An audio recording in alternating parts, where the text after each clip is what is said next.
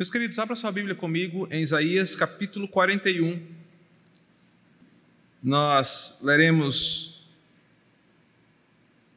os versos de 8 a 10 e depois leremos o capítulo 43, versos 1 e 2. O tema da nossa mensagem desta noite será Vencendo o Medo pelo Amor. Isaías 41, versos de 8 a 10, e logo após, 43, versos 1 e 2.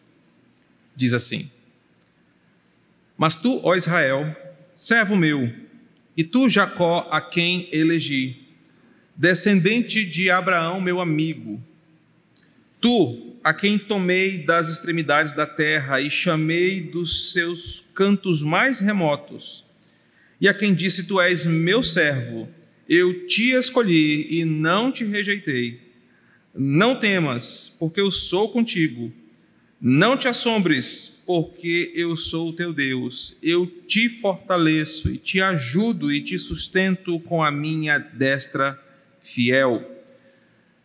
Verso, capítulo 43, versos 1 e 2. Mas agora diz o Senhor, que te criou, ó Jacó, e que te formou, ó Israel não temas, porque eu te remi. Chamei-te pelo teu nome, tu és meu.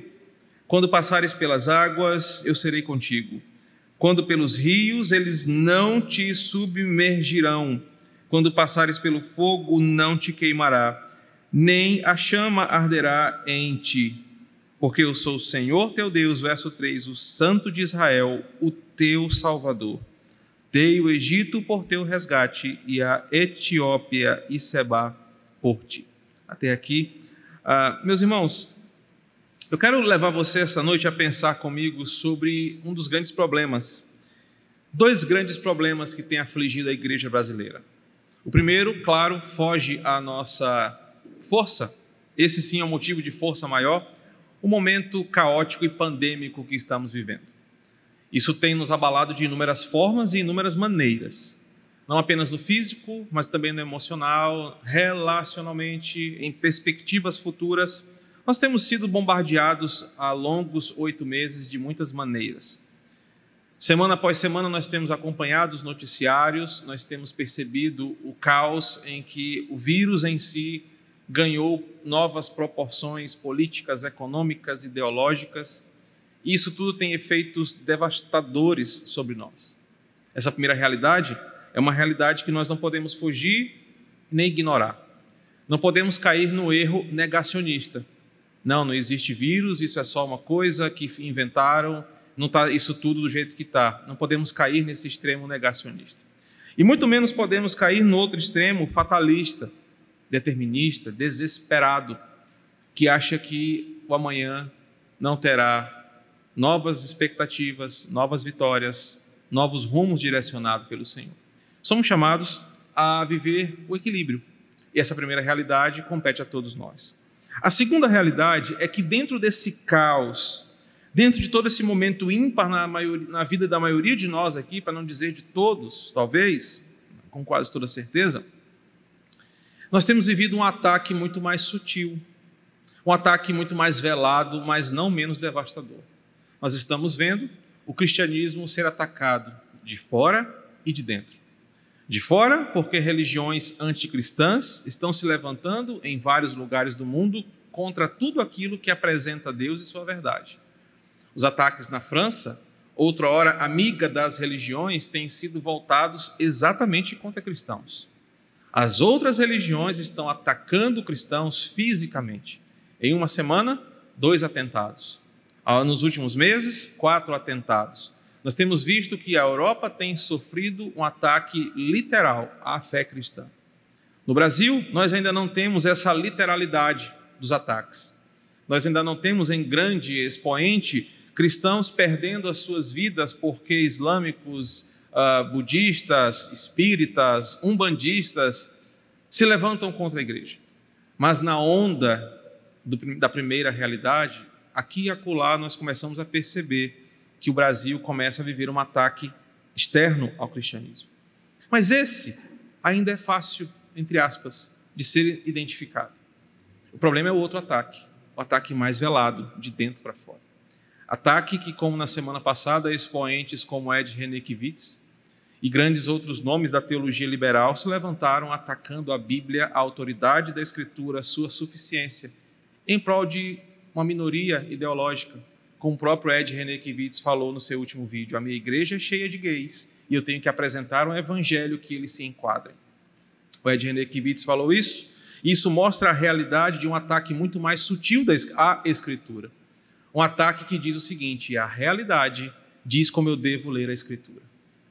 E nessa conjuntura existe um perigo muito profundo.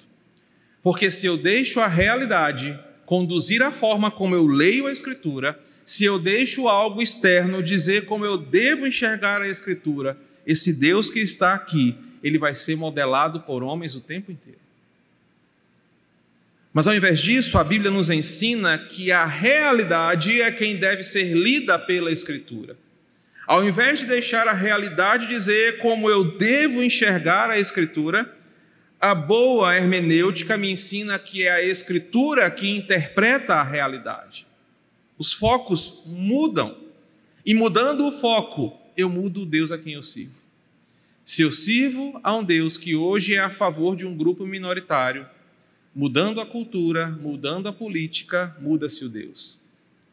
Mas se eu enxergo a realidade externa e interna, maior ou menor, pela lente da Escritura, quer seja um momento de bonança, quer seja um momento tempestivo como esse de pandemia, todas as coisas serão vistas pela única Escritura. E por que, que eu começo esses breves momentos de reflexão olhando para essa grande realidade que estamos vivendo? Porque muitos hoje estão com medo do amanhã.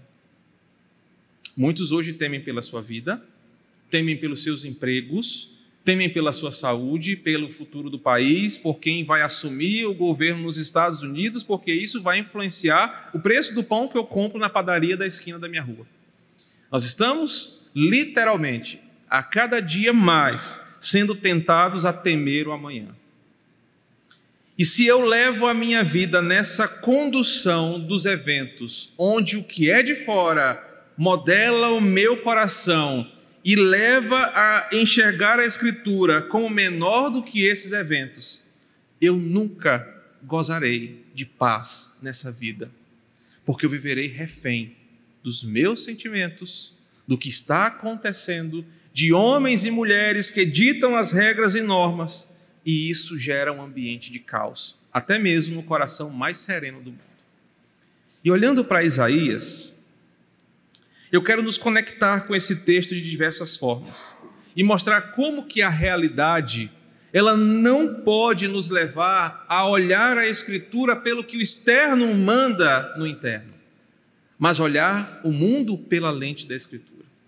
E eu conecto isso da seguinte maneira: há uma semana nós recebemos o triste diagnóstico da Sofia.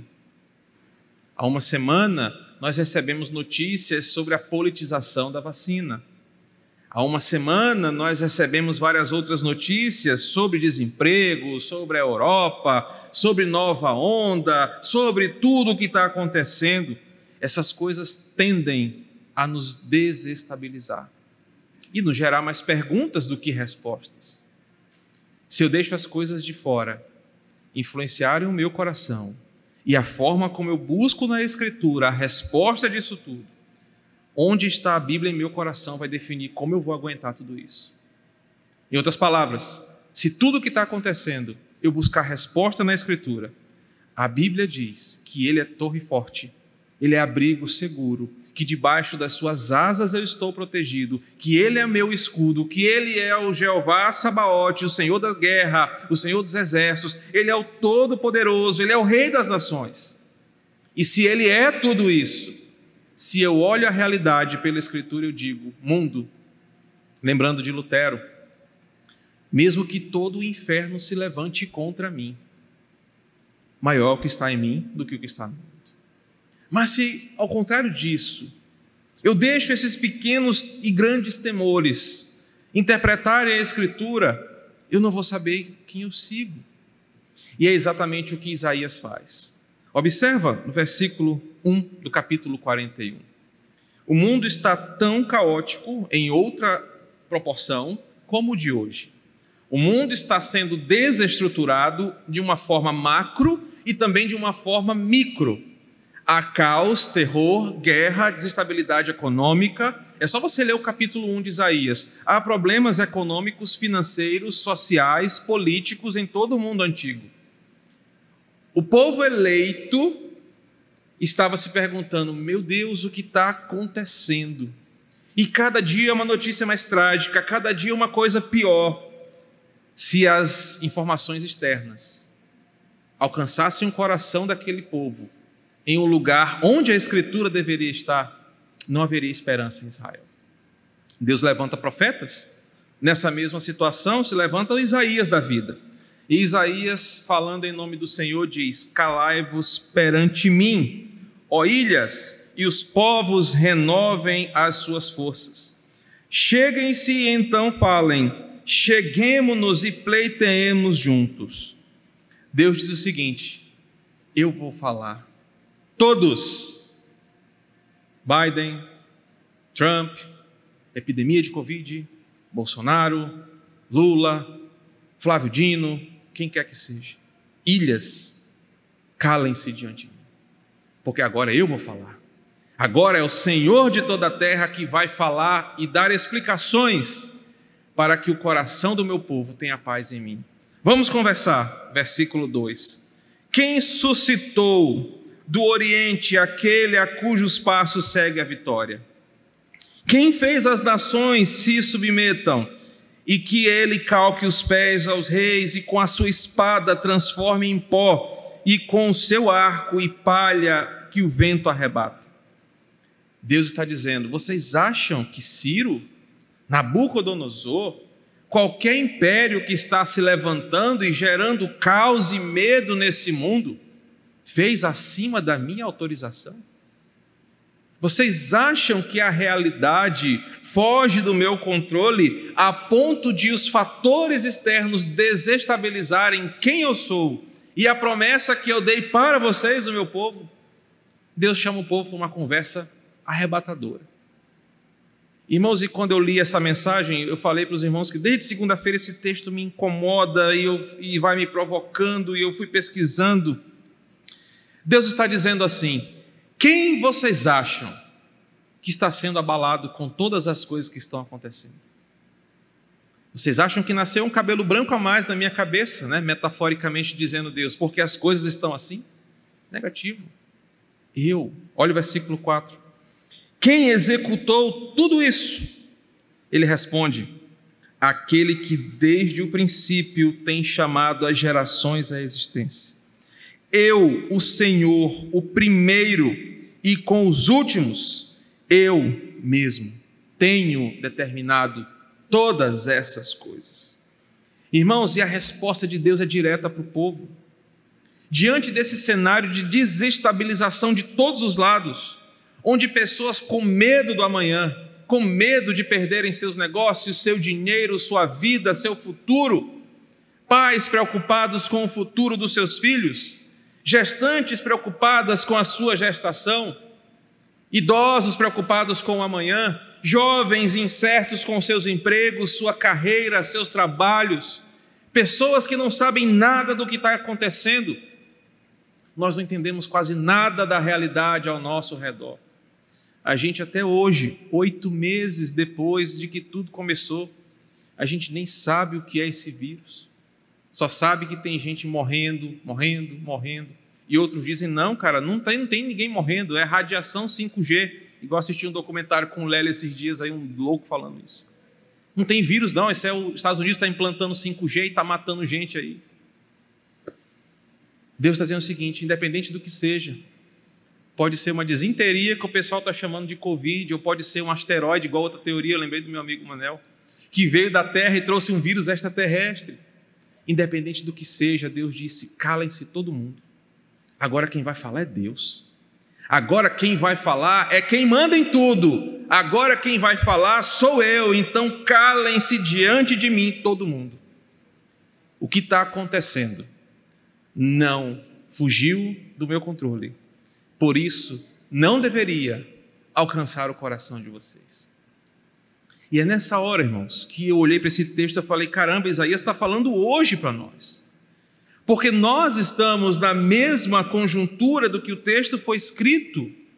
Nós estamos, às vezes, perdendo a confiança naquele que criou todas as coisas e que no versículo 4 diz: Eu sou o que desde o começo fez tudo. Em outra ocasião, eu preguei sobre isso aqui na igreja, falando, acho que um tempo atrás, sobre 45, Isaías 45, né? E eu fiz esse detalhe, falei desse detalhe. Do capítulo 40 ao 46 de Isaías existe um único tema: Deus é o soberano. E ele fala: Eu sou o Senhor. Bem, e aí Deus fala o seguinte: Vocês estão temerosos, dá para ver no rosto de vocês. Vocês estão preocupados com a invasão dos inimigos, vocês estão preocupados com a safra, estão preocupados com a colheita, estão com medo do inimigo, porque ele vem como uma grande avalanche sobre vocês. Mas Deus pergunta para eles: quem vocês acham que fez isso? Irmãos, como eu falei na outra mensagem, Deus está dizendo o seguinte: se a Bíblia não ensinar vocês a enxergarem a realidade, pelo Deus que está aqui manifesto, vocês não terão paz. Mas se nós olhamos para a Escritura e ela nos diz as verdades sobre a realidade e não o contrário, nós vamos entender o recado de Deus. Deus diz o seguinte: se vocês me conhecessem um pouco mais, vocês não teriam medo do amanhã. Observe o que ele diz no versículo 8 até o 10, ele fala: Olha, Israel, você Jacó, você, representando os reinos de Israel. Vocês eu escolhi, vocês eu chamei para mim, vocês são meus, ele fala no capítulo 43. Vocês são minha criatura, minha criação, mas vocês foram chamados pelo nome.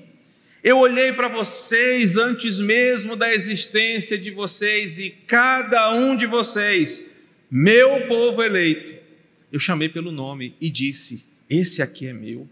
Ou seja, tudo o que está acontecendo começa com a primeira realidade. O Deus que nos criou disse: Vocês são meus. Queridos e coitados daquele que se levanta contra o ungido do Senhor. Aqui sim cabe, né? não cabe nas igrejas neoapostólicas, mas aqui cabe.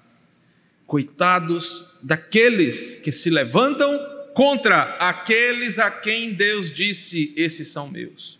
Não apenas no aspecto terrorista da coisa, mas se nós somos do Senhor, qual é a mão mais forte que a dele?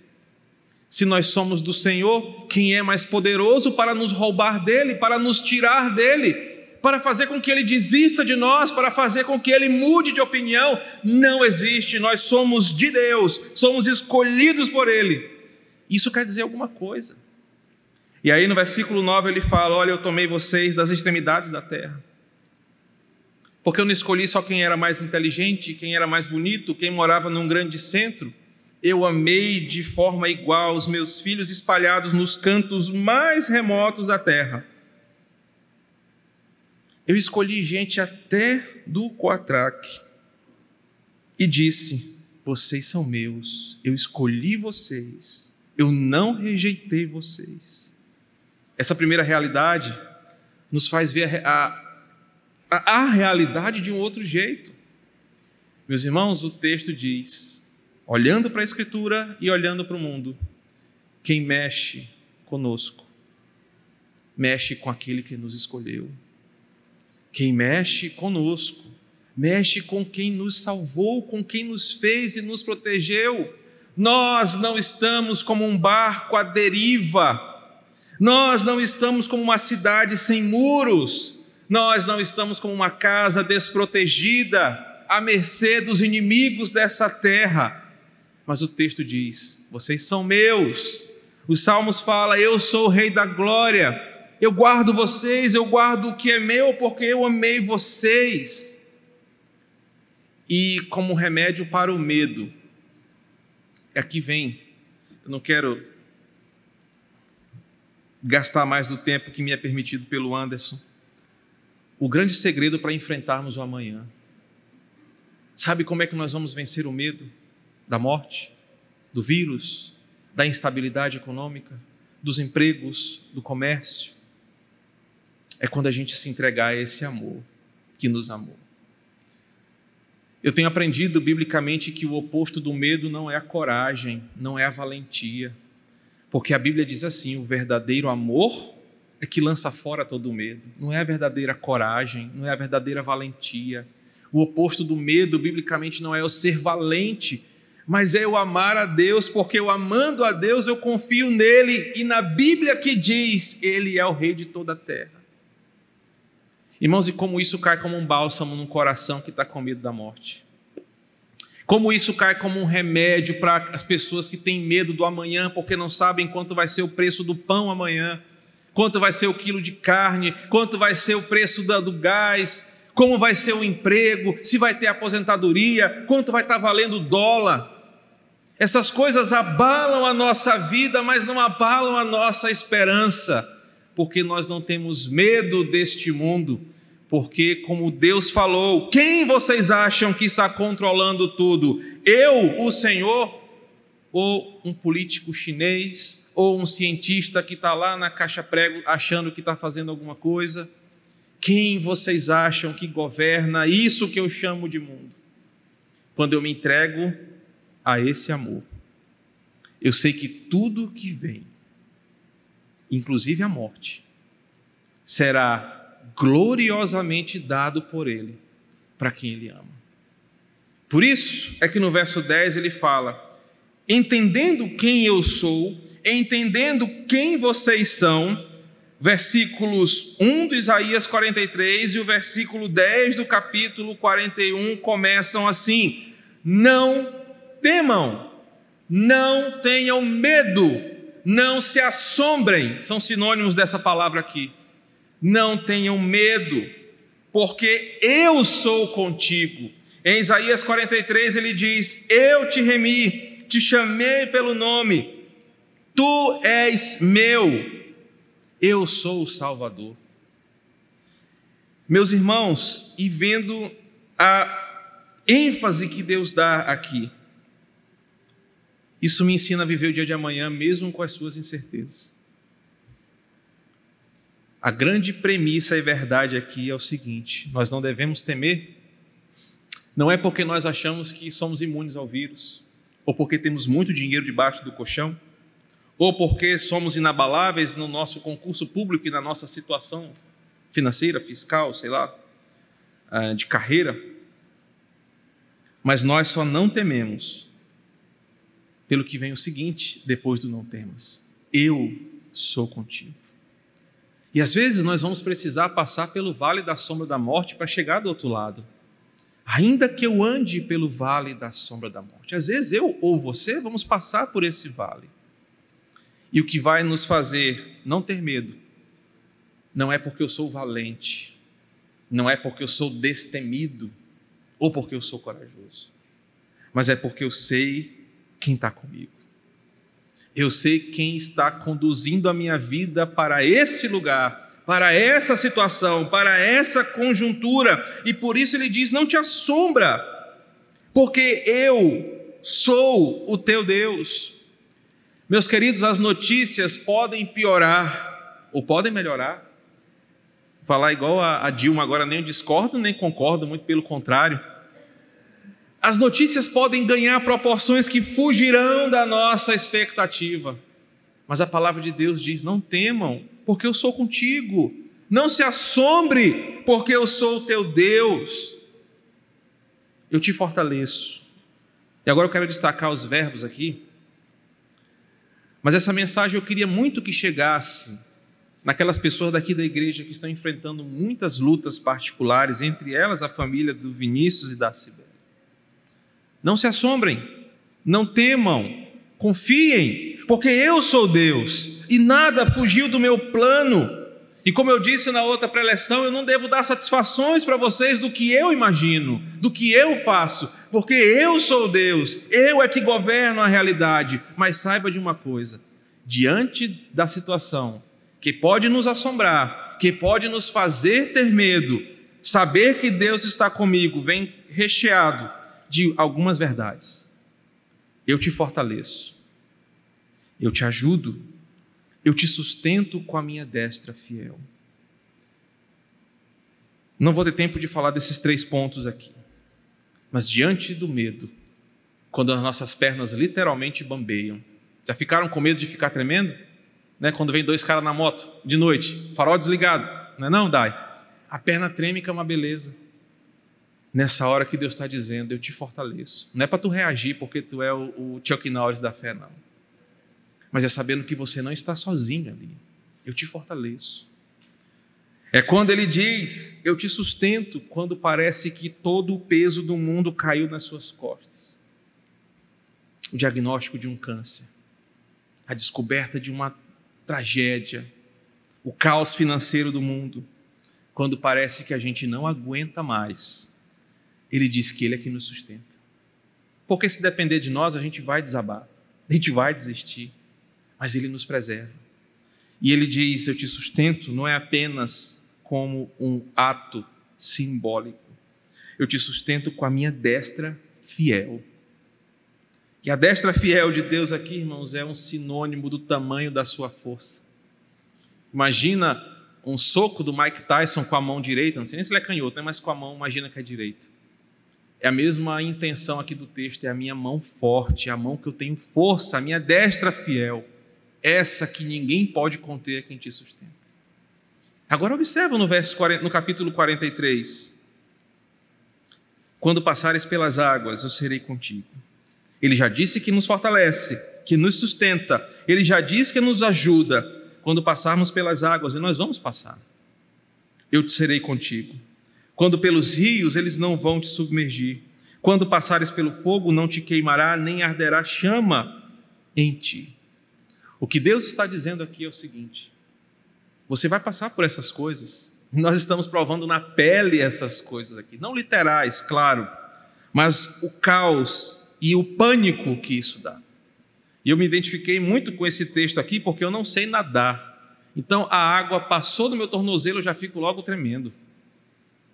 E ele está dizendo o seguinte: pode vir o que for, rios, tempestades, águas turbulentas, fogo, queimada, o que for.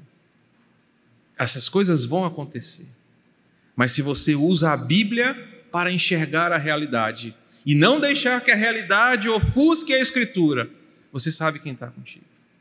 Você sabe o que está acontecendo e por isso você não se desespera.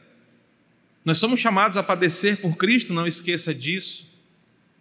Mas quando nós entendemos a Escritura, o medo vai embora. Quando o amor a Deus substitui aquilo que o mundo tenta apagar. A verdade é que Deus nos ama e de que Ele, somente Ele, é o Senhor de toda a glória. Eu quero terminar com o versículo 13 do capítulo 41, com uma breve aplicação. Uma vez que o mundo tenta apagar a principal verdade da história, Deus é quem comanda todas as coisas. Uma vez que o mundo tenta sufocar a nossa forma de enxergar os fatos pela lente da Escritura, colocando realidades paralelas ao invés da centralidade da Escritura. Uma vez que o mundo tenta turvar a nossa visão sobre o amanhã e nos colocar medo no nosso coração, Isaías nos ensina essas verdades. A primeira, Deus é o Senhor da glória e por isso ele diz: Eu faço todas as coisas. Segundo, ele diz que aqueles que são seus, ele é quem tem cuidado de nós. E por isso, quando ele recolhe os seus filhos, juntamente com esse olhar de amor a esse Deus Todo-Poderoso, vem a certeza: não temas, porque eu sou contigo. Isso nos leva a perceber como nós devemos confiar em Deus em amor. E somente assim o medo irá ser lançado fora. E a conclusão não poderia ser essa. Não poderia ser diferente dessa, perdão. Isaías 41, 13. Porque eu, o Senhor teu Deus, te tomo pela tua mão direita e te digo: não temas, que eu te ajudo. Dia de ceia para nós. Dia de estarmos na intimidade com o nosso Senhor. Marcos capítulo 14 nos diz que o momento da ceia era um momento de plena intimidade com Cristo. Eles estavam longe da multidão. Eles estavam reservados em um canto só para os discípulos de Jesus. Nesse lugar, geralmente há intimidade, a conversa, a alegria, há amigos reunidos. E sabe aquela pergunta que amigo faz para outro? Como é que você está? Como é que está a sua vida? O que está afligindo o seu coração? Isaías 41, 13 vem como uma resposta para essa pergunta. Você pode dizer assim, pastor, estou com tanto medo, porque lá na empresa as coisas estão indo de mal a pior. Vai ter demissão essa semana em março, eu não sei nem se eu vou conseguir terminar a semana de trabalho. Ou, pastor, as coisas estão tão difíceis. Salário atrasado, aluguel atrasado, prestação do carro atrasado, banco ligando. Ou, pastor, a minha filha recebeu um diagnóstico de câncer com apenas 5 anos de idade. Ou, pastor, eu estou com tanto medo que eu não consigo mais sair na porta porque eu estou neurótico, acho que o vírus está em todo lugar. Ou, pastor, é Flávio Dino brigando com Bolsonaro, é Biden, é Biden brigando com Trump, é o governo chinês querendo globalizar o mundo e. Sabe, na ceia, Jesus pergunta: como é que está o seu coração? São amigos? São discípulos reunidos? É a resposta que ele dá, independente do que você fale. Eu, 41, 13, o teu Deus, te tomo pela tua mão e te digo: não temas, porque eu te ajudo. Independente do que você esteja vivendo, meu irmão. Independente do que você esteja enfrentando. A forma como você decide enxergar a realidade e o lugar que Deus ocupa na sua fé vai te dar essa certeza. Não temas, porque eu te ajudo.